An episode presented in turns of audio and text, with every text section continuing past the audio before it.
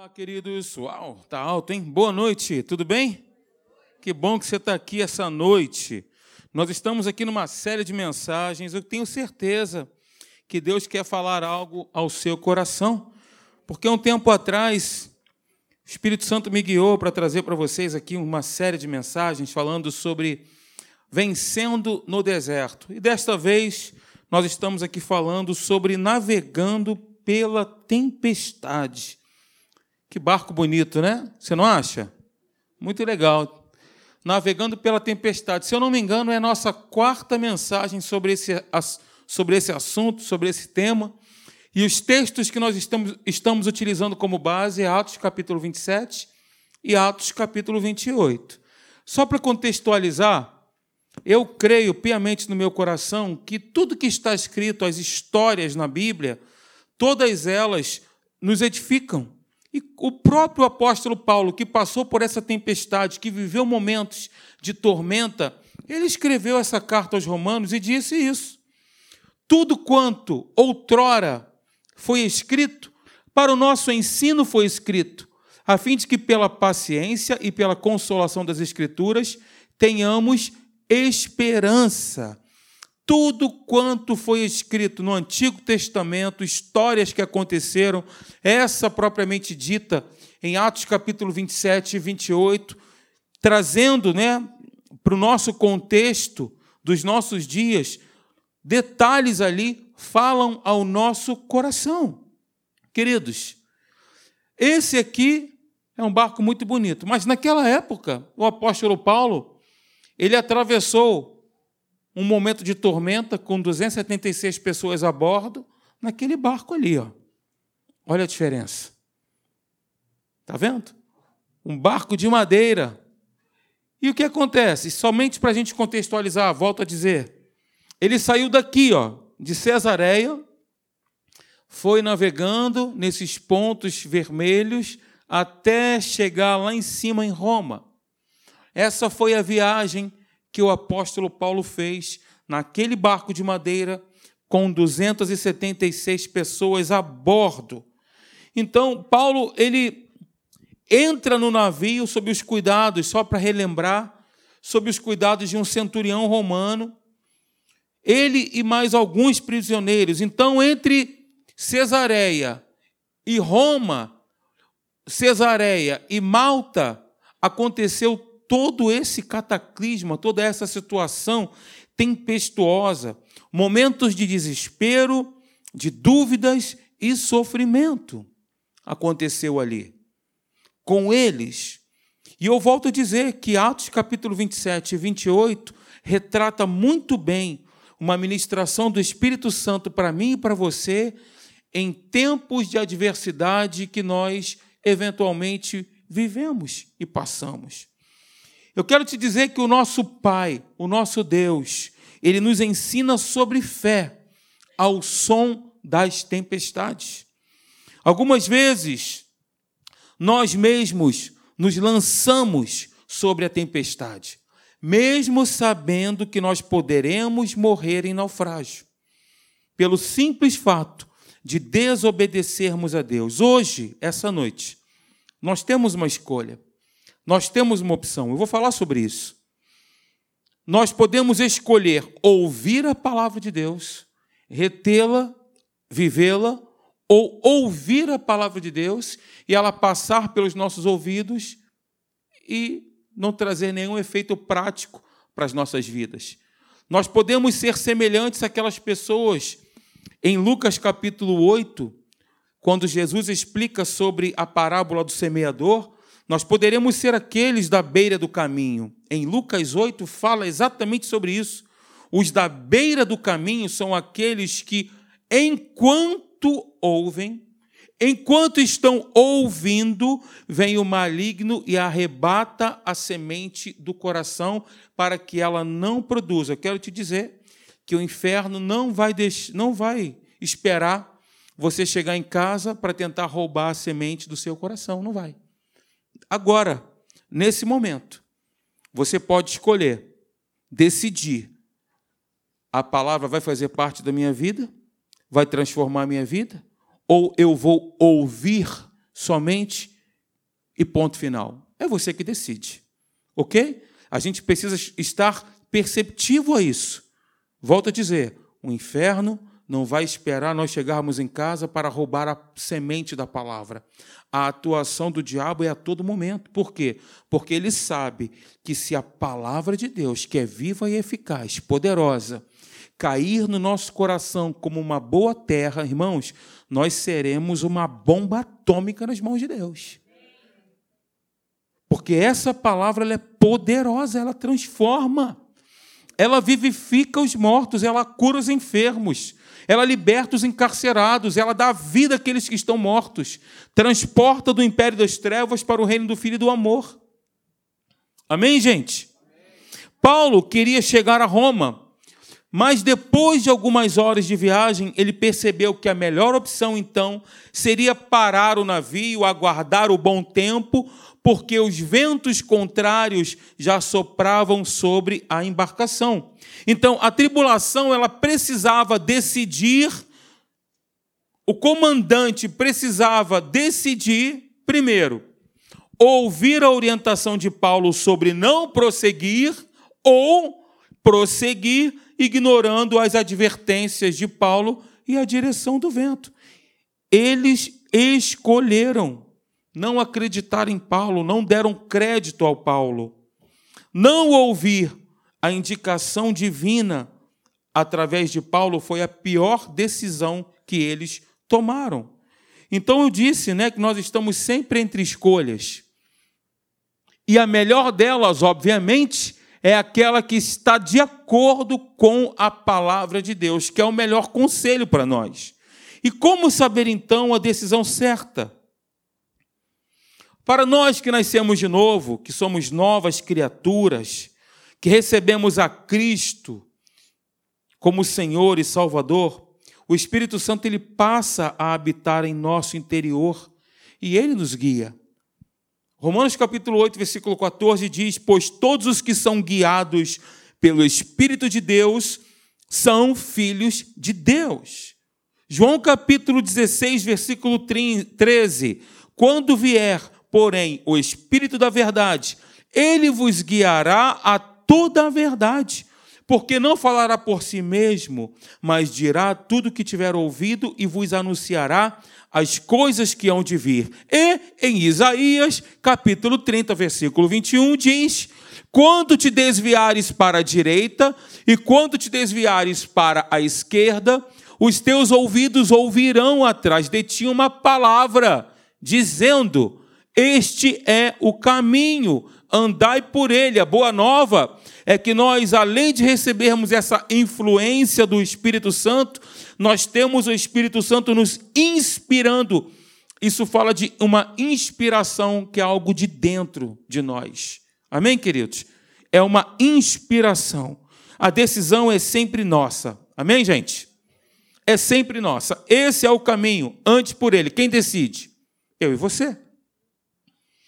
Não é a pessoa que está do seu lado, o seu marido, a sua esposa, o seu tio, o seu pai, a sua mãe, a sua avó, o seu cunhado, a sua cunhada. Não. Somos nós quem decidimos andar o caminho. O Espírito Santo ele mostra sempre através da bússola, que é a palavra de Deus, falando conosco no nosso íntimo, mas a decisão, volto a dizer, sempre é nossa. Veja bem, Jeremias capítulo 6, versículo 16 diz: Assim diz o Senhor: Ponde-vos à margem no caminho e vede. Perguntai pelas veredas antigas qual é o bom caminho, andai por ele e achareis descanso para a vossa alma. Mas eles escolhem, eles respondem, eles dizem: não andaremos. Nós aqui já temos a prescrição de Deus, a receita de Deus, essa é a prescrição de Deus. Ande por esse caminho, se você, em outras palavras, se você me obedecer, você vai encontrar descanso para a sua alma. Você vai encontrar refrigério, porque quando nós tomamos a melhor decisão, nós entramos no descanso. Ao passo que quando nós tomamos a decisão errada, vem a tempestade, fruto de desobediência. Você entende isso? Além do Espírito Santo, então, nos mostrar o caminho, queridos, Deus ele nos criou com um termômetro chamado de consciência, que é a voz do Espírito. Ela é o reflexo de nossa situação espiritual. Essa voz, preste atenção no que eu vou dizer. Ela é o reflexo da nossa situação espiritual, espiritual. Em paz com Deus, escolha certa. Fugindo de Deus, escolhas erradas. E aí nós contextualizamos e eu lembro de Jonas. Deus disse para Jonas: vai a Nínive, prega aquele povo. A Bíblia diz que ele se levantou, ele se dispôs, mas para desobedecer a Deus. Foi para um outro lugar. Ele estava no lugar. Nínive era aqui. É porque eu não tenho como trazer no mapa, mas você vai entender. Ele estava nessa posição onde eu estou. Nínive era aqui do lado. E ele foi para um lugar completamente oposto, Tarsis, lá na porta. Ou seja, desobedeceu a Deus, seguiu o seu próprio caminho, e aí vocês conhecem, veio aquela tempestade sobre aquela, tribu, sobre aquela tripulação toda, ele foi lançado no mar, a baleia o engoliu, ele ficou três dias no ventre do peixe, o peixe botou ele para fora na praia, e aí ele foi lá, cumpriu a vontade de Deus. Inclusive, Jesus fala sobre isso, né? Jesus cita Jonas. Nenhum sinal será dado a essa geração que pede um sinal, senão o sinal de Jonas. Mas isso é uma outra mensagem.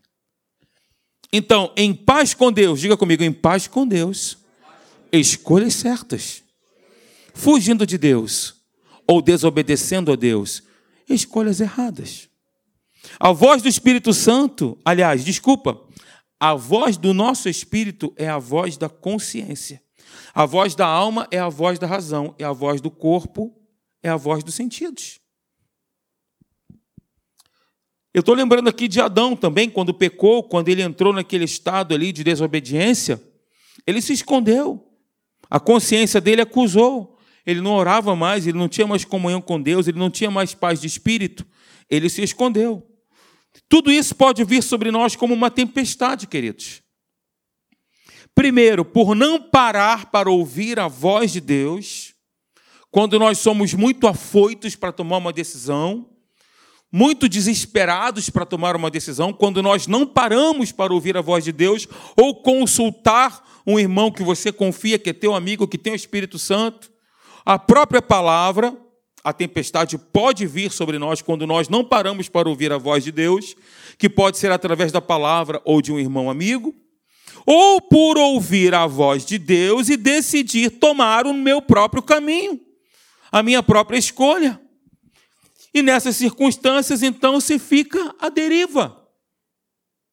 Eu fujo, aliás, o meu barco foge do controle. Eu estou relembrando aqui alguns pontos que eu já falei no nosso último encontro. E hoje, queridos, eu quero, a partir desse momento, falar sobre as atitudes que Paulo teve que vão nos ensinar muito, que vão edificar muito a nossa vida. Paulo foi conduzido à tempestade, mas as circunstâncias não eram maiores do que o Deus que ele servia.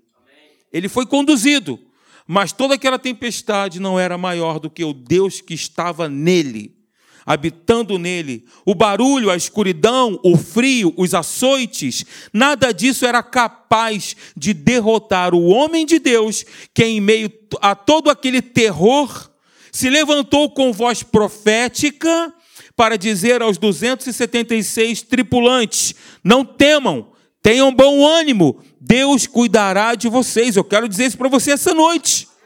Não tema, tem bom ânimo, Deus cuidará de você e da sua família. Com voz profética em nome de Jesus, irmãos. Deus ele livra seus filhos na tempestade, amém, gente? Ele não livra da tempestade, ele livra na tempestade. E aí nós temos a Bíblia, que é a nossa referência, vários e vários exemplos sobre isso. Sadraque, Mesaque, Abdenego, Daniel, né? vários homens que passaram por circunstâncias tão difíceis quanto, e Deus os livrou ali no meio do problema. Os discípulos com Jesus no barco, e outras mais, que aqui me foge.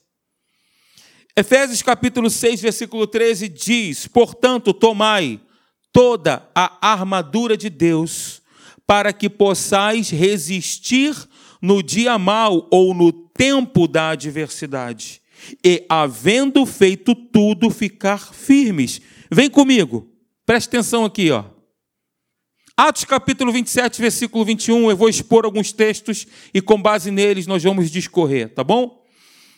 Havendo todos estado muito tempo sem comer, essa foi uma das atitudes do apóstolo Paulo que me chamou muita atenção e falou forte no meu coração. Paulo, pondo-se em pé, no meio deles, disse: Senhores, na verdade, era preciso terem me atendido e não partir de Creta para evitar este dano e perda. Primeira coisa, Paulo, pondo-se em pé no meio deles. Pelo menos três pontos importantes eu quero observar contigo essa noite. Paulo, em pé, no meio deles, era a representação do próprio Cristo. Quando Paulo se colocou em pé no meio daqueles homens, diante daquele cataclisma todo, era a representação do próprio Jesus. Paulo representando a Cristo na tempestade. Qual foi a consequência? Quais foram os benefícios disso? Toda, toda uma característica vai gerar um benefício, toda uma consequência vai gerar um benefício. O que, que trouxe de benefício para aquelas pessoas? Trouxe segurança, trouxe fé, confiança, esperança. Significa que Jesus está conosco nos momentos difíceis. Paulo representava Jesus naquele barco. Paulo representava o próprio Cristo. Jesus, como eu disse, não nos livra da tempestade, ele nos livra no meio dela. Cristo está conosco, queridos, na tempestade. Abra sua Bíblia comigo em Mateus capítulo 8, por favor. Mateus capítulo 8.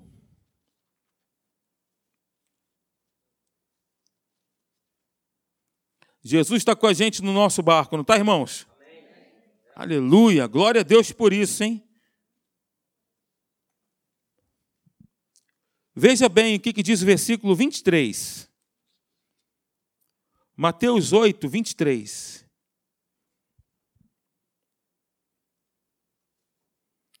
Então, o que aconteceu? Entrando ele no barco, seus discípulos o seguiram. Jesus está no barco conosco. Ele está no meio dessa situação conosco, ou de qualquer outra que viermos a viver ou ter na nossa vida. Ele está conosco. Gente, nós não podemos nos esquecer disso, porque o que o inferno sugere para cada um de nós é que Jesus ele se esqueceu de nós, é que nós estamos sozinhos no meio de um problema. É sempre essa dúvida que chega. O questionar a verdade faz com que essa verdade deixe de ser verdade. Quando eu questiono isso, quando eu não creio nisso, essa verdade deixa de ser absoluta e sim uma verdade relativa, que na verdade não é verdade. Porque verdade relativa é dúvida, onde há dúvida não há verdade. Onde há dúvida, nós, a dúvida ela produz a incredulidade. E sem fé é impossível agradar a Deus. Ok? Jesus ele está conosco, nunca se esqueça disso. Nunca, nunca, nunca, nunca. Se você tiver que gravar alguma coisa essa noite, grave isso. É simples como andar para frente, mais claro que água. Jesus está com você. Jesus está conosco. Quando? Em todos os momentos. O dia todo, todo dia, todas as horas, quando eu acordo, quando eu levanto, quando eu acordo e dou bom dia, Espírito Santo, como é bom te amar, como é bom saber que todas as coisas cooperam para o bem daqueles que te amam e eu te amo. Logo, as coisas vão cooperar para o meu bem, porque eu te amo. Amém, gente? Jesus está conosco. Pula um pouquinho aí, vamos para o Evangelho de Lucas, capítulo 8 também. Mateus, Marcos, Lucas. Mateus, Marcos, Lucas, capítulo 8. Jesus ele acalma uma tempestade. Capítulo 8, versículo 22. Essa passagem é uma das passagens que eu mais amo na Bíblia. Nós temos as nossas passagens prediletas, né? Eu gosto muito da filha de Jairo, eu gosto muito da mulher do fluxo de sangue. Eu amo essa passagem em Atos capítulo 27, Romanos capítulo 12, versículo 1, Romanos capítulo 8, versículo 1, amo também. Você com certeza tem uma passagem que né, uma passagem, um texto bíblico que no momento de dificuldade na sua vida, de tempestade, você pegou aquele texto, internalizou, viveu ele e com base naquele texto bíblico, aliás, com base na verdade inserida naquele texto bíblico, você teve conforto, você teve segurança, você teve paz, né? A palavra não produz isso? Segurança, fé, fa, segurança, fé, paz, tranquilidade. É o que a palavra produz. Aleluia. Romanos 8, aliás, Lucas 8. Estou falando de Romanos 8, capítulo 1. Nenhuma condenação há para aqueles que estão em Cristo. É esse texto que eu estou me referindo. Lucas 8, versículo 22 diz: Aconteceu que, num daqueles dias, entrou ele num barco, ele referindo-se a Jesus, em companhia dos seus discípulos, e disse-lhes: Passemos para a outra margem do lago. Queridos, tudo quanto foi escrito para o nosso ensino foi escrito. E a vida de Jesus era uma vida que seguia um propósito debaixo do céu. Jesus ele veio à terra com um propósito. Então ele não entrou no barco porque entrou, vou passear. Vocês vão ver isso depois. Quando eles desembarcaram, a primeira coisa que aconteceu foi um endemoniado Gerazeno, não é o Gadareno, Gerazeno, sair do meio dos sepulcros, e Jesus foi lá e libertou. Vou ler aqui, você vai entender. Libertou aquele homem, curou aquele homem. Vamos então dar sequência. Versículo 23. Enquanto navegavam, ele adormeceu, e sobreveio uma tempestade de vento no lago, correndo eles o perigo de sossobrar ou naufragar, a mesma coisa. Chegando-se a ele, despertaram-no, dizendo: Mestre, mestre, estamos perecendo. Despertando-se Jesus, repreendeu o vento e a fúria da água. Tudo cessou e veio a bonança. Então lhes disse: Onde está a vossa fé? Em, Mateus diz: Por que sois tímidos assim? porque Jesus ele esperava que os discípulos fizessem a mesma coisa que Jesus fez. Jesus esperava, esperava que os discípulos também fizessem cessar a tempestade, assim como ele fez. Foi por isso que ele disse isso. Então, eles, possuídos de temor e admiração, diziam uns aos outros: Quem é este que até aos ventos e às ondas repreende e lhes obedece? Algumas pessoas dizem que essa tempestade aqui foi enviada por Deus. Não foi enviada por Deus, porque senão Jesus não teria repreendido.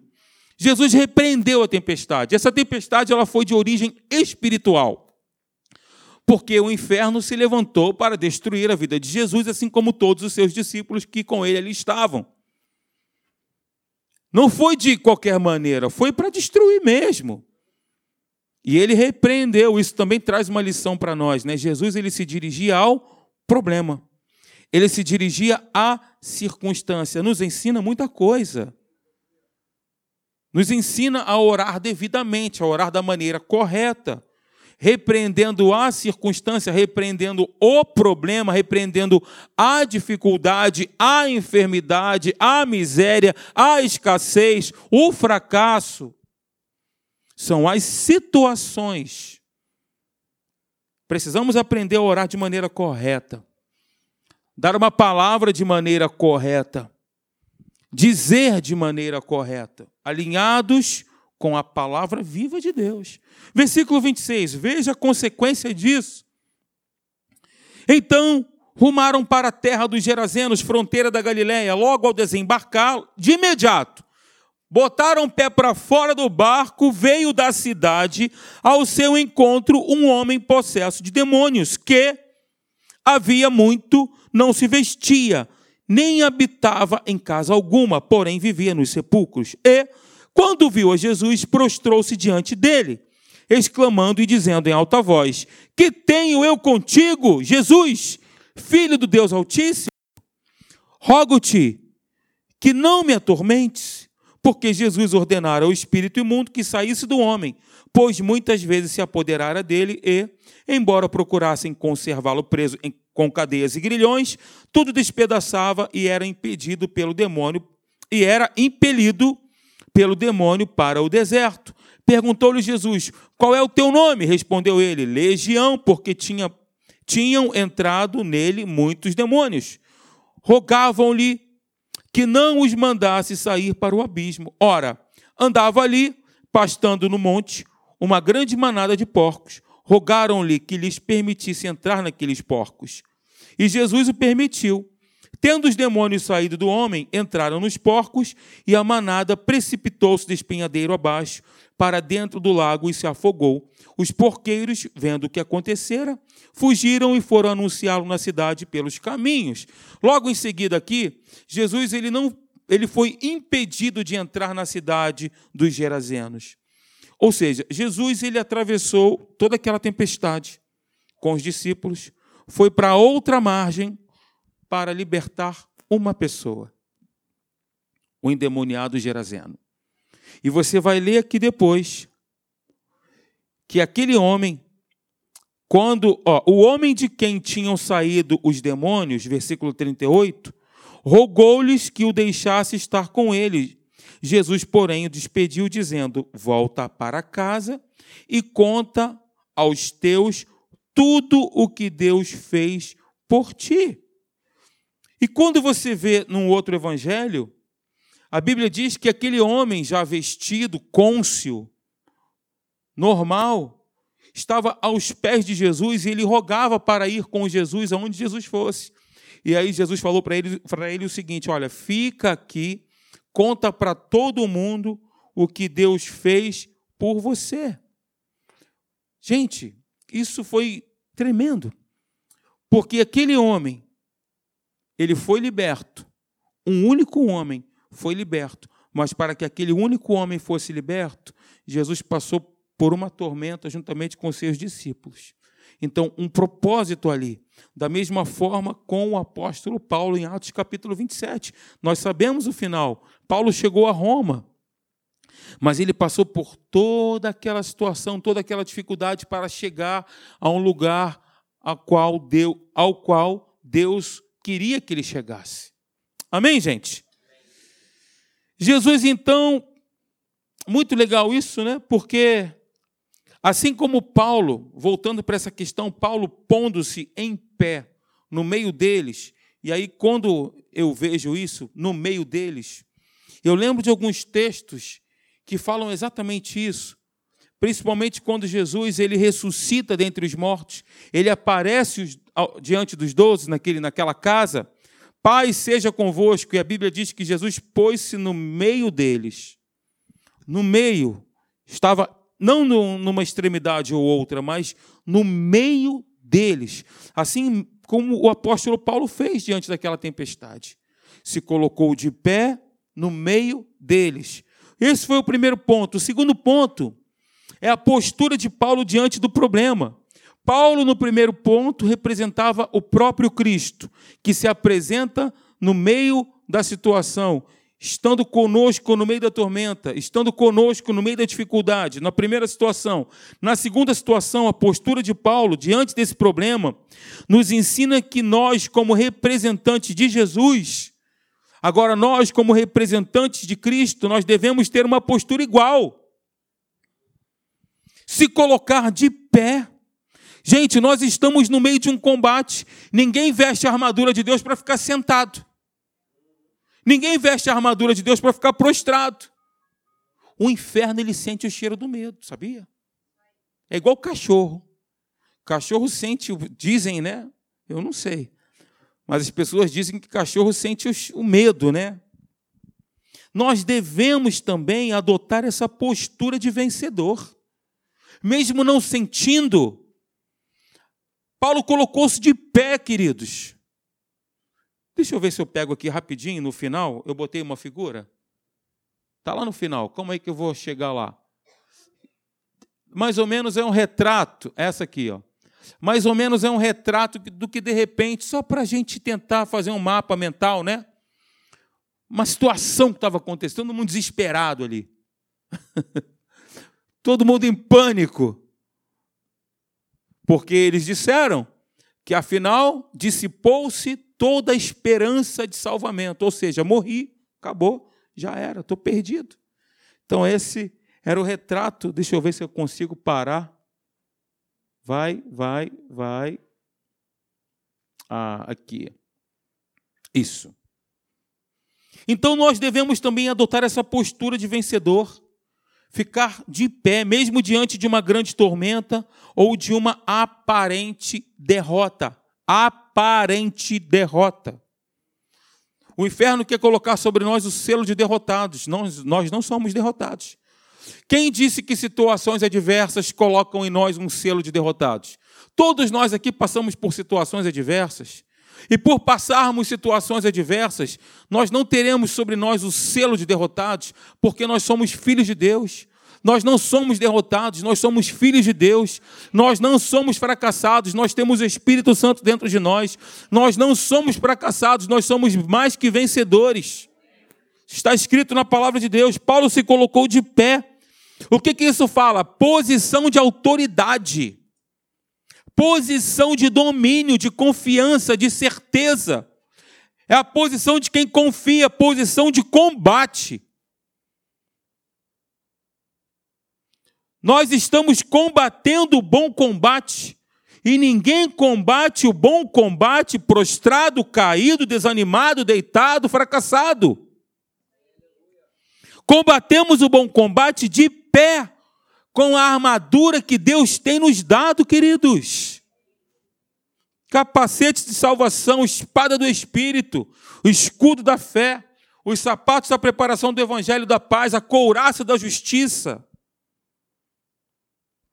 Não devemos demonstrar medo diante das circunstâncias negativas, devemos demonstrar confiança. Não fique desesperado, não demonstre medo. Mesmo que você esteja aqui dentro, um mar revolto, mas se coloque de pé com confiança e certeza. Tem uma música que é da época do Júlio, do pastor Marcelo, que diz assim: Se levante do chão, erga sua cabeça, derrota não é coisa de cristão. O pastor Marcelo cantou, tá vendo? Conhece? Era criança, sim. Amém. Terceiro ponto. Olha que interessante. Primeiro ponto, Paulo tipifica Jesus, ok? Paulo se coloca de pé, é a posição que nós devemos adotar também. Não demonstrar medo, mas confiança, certeza, fé. Terceiro ponto, Paulo não condenou a tripulação por não terem dado crédito à sua advertência. Ele demonstrou amor, ele demonstrou cuidado, ele não condenou, tá vendo? Vocês tinham que fazer o que eu falei, agora estão aí sofrendo. Ó. Morra no seu pecado. Uma vez eu estava no evangelismo de rua, lá em Caxias, na Praça Pacificador, Cláudia, aquela praça lá do centro. É, né? Praça do Pacificador, 10 horas da noite. Aí eu estava com o irmão, aí o irmão estava pregando lá, todo efusivo, tal, aleluia, cheio do Espírito. Aí o rapaz simplesmente, não, não quero não, tal. Aí esse irmão que estava pregando mandou uma palavra para ele: Ah, é? Você não quer não? Morra no seu pecado. Eu falei, Jesus. Aquilo me deixou. Mandou uma palavra de condenação. Que coisa, né? Bem, voltando aqui, não sei por que eu falei isso. Ele não condenou. Paulo simplesmente lhe lembrou da importância de terem ouvido de terem atendido, foi uma lição que ele estava dando. Olha, vocês deveriam ter atendido. Da próxima vez, ouçam. Ele não condenou, ele não crucificou. Por que, que a gente às vezes tem umas palavras duras, hein? Por que, que às vezes a gente tem palavras assim, ah, não quer, então vai seguir teu próprio caminho? Por que, que a gente às vezes não anda a segunda milha, hein? Deus tem nos chamado para a gente andar a segunda milha, irmãos. Viver na igreja é relacionamento puro, o tempo todo. Igreja é relacionamento. Igreja é comunhão, é relacionamento. O que não for, o que fugir disso já não é igreja. Jesus também não nos condena. Assim como Paulo não condenou aqueles homens, Jesus também não nos condena quando nós tomamos uma decisão errada. E olha, quando nós tomamos uma decisão errada, não significa que é o nosso fim. Porque o nosso Deus é um Deus de segunda, de terceira, de quarta, de quinta, de sexta, de sétima, de vigésima nona, de 70 vezes sete chances. Mas não muda, não, hein? Tem que mudar. Ah, Jesus perdoa. Ah, se ele perdoa, então tá beleza. Não, não entra nessa. Porque o Deus que ama também é um Deus que julga. O Deus de amor é um Deus de justiça. E trata com equilíbrio, com equidade, com isonomia. Amém, gente? Diga comigo, meu Deus é um Deus de recomeço e segunda chance. Aleluia. Glória a Deus. O meu Deus, o Deus que eu sirvo, o Deus que eu amo, é um Deus de recomeços e segunda chance. Glória a Deus. Aleluia. Vamos